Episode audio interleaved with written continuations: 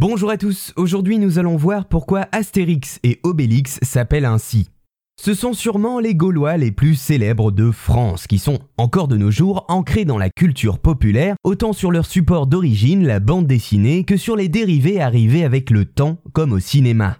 Astérix et Obélix sont devenus des figures incontournables de la bande dessinée, plébiscitées par le public. Que de chemin parcouru depuis leur première apparition dans le journal Pilote pour son lancement le 29 octobre 1959. Parmi les éléments récurrents que l'on retrouve dans l'univers de nos deux Gaulois, il y a le fait que les prénoms des personnages soient composés à partir de jeux de mots, auxquels on ajoute un suffixe particulier comme X pour les Gaulois ou Us pour les Romains. Mais alors, pourquoi avoir choisi les prénoms d'Astérix et Obélix pour nos deux protagonistes principaux? Eh bien, nous allons voir cela. D'abord, concentrons-nous sur Astérix. L'inspiration du nom vous dit peut-être quelque chose. Il s'agit de l'astérisque, une petite étoile collée à un mot qui renvoie vers un texte souvent situé en bas de page.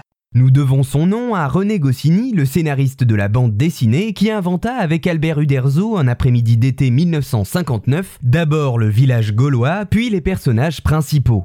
La famille de Goscinny comportait plusieurs imprimeurs, dont son grand-père, et ce serait pour cela que l'on retrouve de nombreux éléments du jargon de la typographie dans l'œuvre, dont certains personnages principaux comme Astérix. Pour Goscinny, Astérix devait être à la base, je le cite, un abo aussi perceptible qu'une ponctuation. Ajoutez à cela un clin d'œil à Vercingétorix avec ce célèbre suffixe et vous obtenez le nom de notre fameux petit Gaulois. Mais il existe également une autre raison dans le choix de ce nom que Goscinny a fourni avec humour. En effet, les deux collaborateurs ayant décidé que leur BD serait titrée avec le nom de leurs personnages principaux, Astérix ne fut pas choisi au hasard parmi les signes de typographie. Astérix commence par la lettre A, ce qui permettait à la bande dessinée de se positionner dans les premières lignes des encyclopédies alphabétiques de bande dessinée, et ce dès sa création.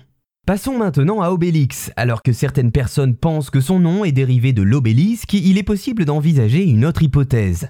Ce nom pourrait être également tiré directement du monde de la typographie, comme je vous en ai déjà parlé. Obélix pourrait être en effet dérivé de l'obel. L'obel, c'est un signe généralement en forme de dague qui marque dans un texte de référence un passage dont l'origine est incertaine. C'est un signe typographique qui se fait de plus en plus rare de nos jours.